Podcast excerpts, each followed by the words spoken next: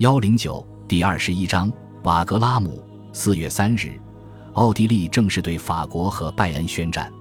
卡尔大公本人反对宣战，他认为现在开战太早了。但六日，他还是对奥地利民众发布军事宣言。四天后，十二万七千名奥军士兵渡过因河，侵入拜恩，但行军速度未达卡尔大公的期望，反而因为天气恶劣降至一日六英里。十五日。卡尔大公才到伊萨尔河，当天奥军也入侵了华沙大公国。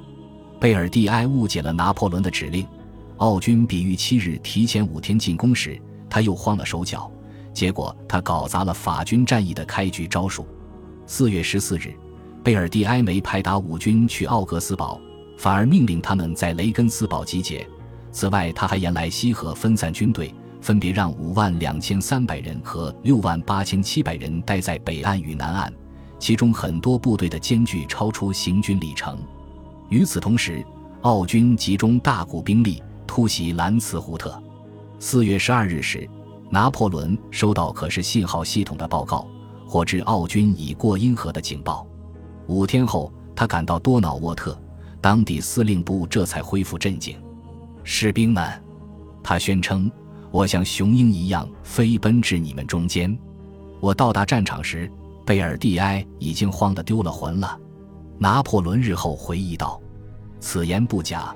然而一旦他到达战场，发现己方军队严重分散，他便察觉奥军进攻兰茨胡特一事既是威胁又是机会。德意志军团各军可以立刻从不同方向朝卡尔大公的位置集中。”拿破仑命令马瑟纳和乌迪诺进军兰茨胡特，威胁敌军交通线；派旺达姆与勒菲弗去阿本斯贝格，达武则奉命经八十英里艰难行军返回至主力部队，并留下自己的堂姐夫上校路易库塔尔男爵的第六十五战列步兵团驻守雷根斯堡的桥梁。这些命令非常重要，以至于拿破仑传达每个指令时都派了四名副官送信。平常他只会派三个。马塞纳的任务如下：迅速推进至法菲诺芬，进攻敌军侧翼；与此同时，确保作战基地奥格斯堡固若金汤。到四月十八日时，奥军发现他们不但没有如其所想的追赶退兵，反而面对着反抗的敌军。拿破仑前往英格尔施塔特，拉纳陪在他身边。路过德意志部队时，皇帝鼓励士兵。当日。奥军总参谋部的一名上校被俘，然后被带至拿破仑面前接受盘问。上校拒绝回答问题，皇帝便说：“别担心，先生，反正我什么都知道。”接着他马上准确地描述奥军所有的军，甚至他面对的团的位置。奥军上校心生佩服，问道：“我有幸与之说话的是何人？”这时，赫瓦波夫斯基回忆道：“皇帝轻身向前，摸摸他的帽子。”回答道：“波拿巴先生，当晚拿破仑致信马瑟纳，解释道，卡尔已经率三个军从兰茨胡特去雷根斯堡，他约有八万人。达武离开了雷根斯堡，正前往诺伊施塔特。假如你的军天亮前经法费诺芬动身，然后进攻卡尔大公的后方，敌军就输了。那样的话，十八日至二十日之间，德意志所有的战事就结束了。”他还亲笔写了一则复言：“行动，行动，速度！我指望着您。”马塞纳回信，承诺必要时连夜行军，并且言行一致。此次战局中，他非常勇敢坚韧。卡尔大公收到报告，得知达武已率约三万人来到多瑙河南岸，就像本尼西森在弗里德兰对拉纳达的算盘一样，大公也想歼灭拿破仑大军的这支孤军。他显然忘了三年前达武军在奥尔施泰特独立作战的战果。次日，法奥两军在德意志战局中首次真正接触，这次遭遇战奠定了该战局其余战斗的套路。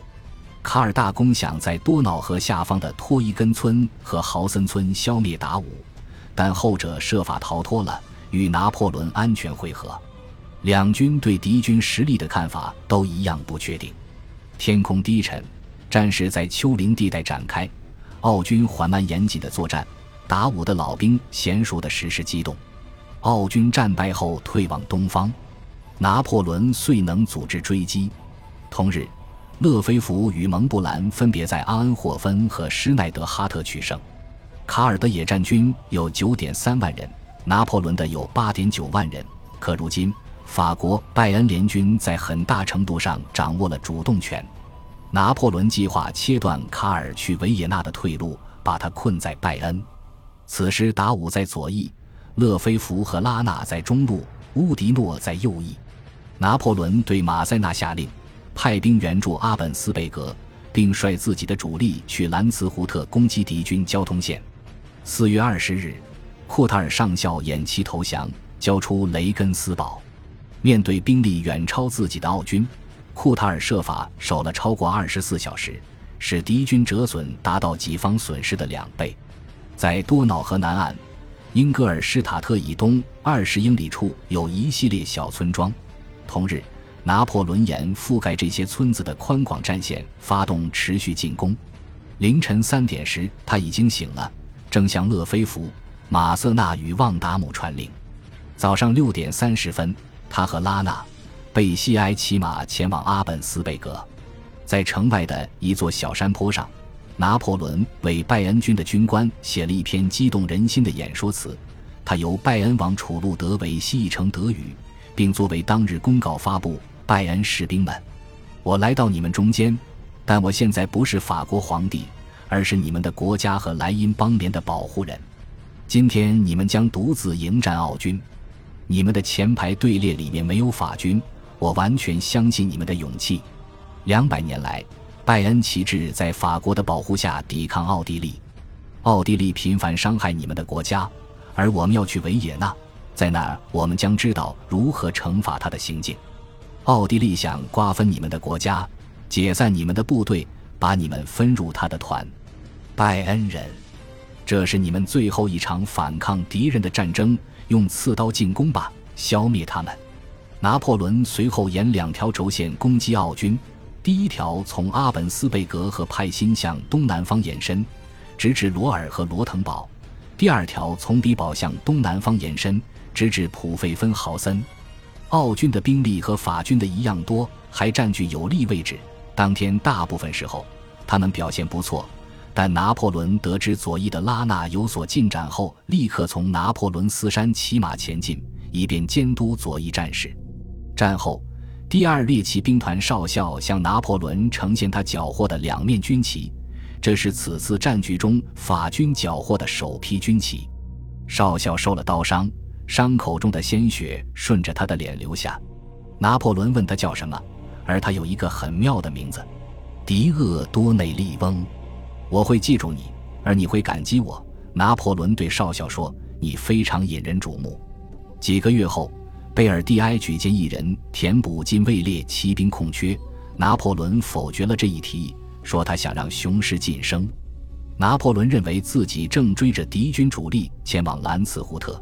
事实上，卡尔大公正在向雷根斯堡进军。约翰·冯·希勒男爵的两大古奥军纵队在兰茨胡特集结，导致当地两座桥梁附近出现大面积交通堵塞。雅克·德洛里斯东将军的炮兵在阿尔特多夫和埃格尔丁之间的山脊上布阵，向人口密集的城镇倾泻炮火。奥军一过桥就试图烧桥，但雨下个不停，浇灭了火焰。十二点三十分，拿破仑对副官乔治·穆顿将军说：“你去内陆纵队最前头夺下城镇。”当时，这句话听来肯定像死刑判决，但穆顿率领至弹兵冲锋，小岛岸边的密集滑膛枪射击掩护了他们。木顿的战斗工兵用斧头劈碎城门。第十三轻步兵团的士兵、三个拜恩营、两个拜恩中队、一些福腾堡人加入战团。到下午一点时，兰茨胡特已陷落。卡尔大公损失了十一门大炮，近五千人，全部辎重车队。拿破仑后来送给穆顿一幅描绘桥上战士的出色画作，并且一反常态地说了句不太巧妙的俏皮话：“他的绵羊变成狮子了。”拿破仑给的这件纪念品比最高赞誉都珍贵。画中的另一名副官说：“战局结束时。”穆顿已经受封洛鲍伯爵，铁元帅达武设法在莱西林阻挡了卡尔大公，就像1806年时那样，拿破仑战后才发现达武在那儿遇上了敌军主力。四月二十一日早上七点至傍晚五点，达武给拿破仑送了四封信，告诉他卡尔正调来预备队，准备大举反击。从二十二日凌晨两点开始，拿破仑蓦地行动起来，命令拉纳。旺达姆和圣叙尔皮斯率两万名步兵与五千五百名骑兵尽快北上。乌迪诺和其余的拜恩部队已经奉命去和达武会师，所以不出一小时，拿破仑的五万名步兵、一万四千名骑兵和一百一十四门大炮就逼近卡尔大公了。二十二日，拿破仑在埃克米尔迎战卡尔大公。这次会战是兰茨胡特激动的高潮，也是军体系的又一次胜利。达武军定住了五万四千名奥军士兵与一百二十门大炮，但卡尔推迟了进攻，直到约翰科洛夫拉特将军的军从战场以北十五英里处的雷根斯堡赶来。拿破仑虽有时间让拉纳和马塞纳从兰茨湖特级行军二十五英里至埃克米尔解救达武，拜恩和福腾堡骑兵到达战场，迫使一个奥军师退到城镇后方的高地上。卡尔大公发现后，取消了整个进攻。下午两点刚过时，皇帝随拉纳军与马瑟纳军赶到，并攻击敌军左翼。拿破仑取胜，折损了三千人；奥军则损失了四千一百多人与三十九门大炮。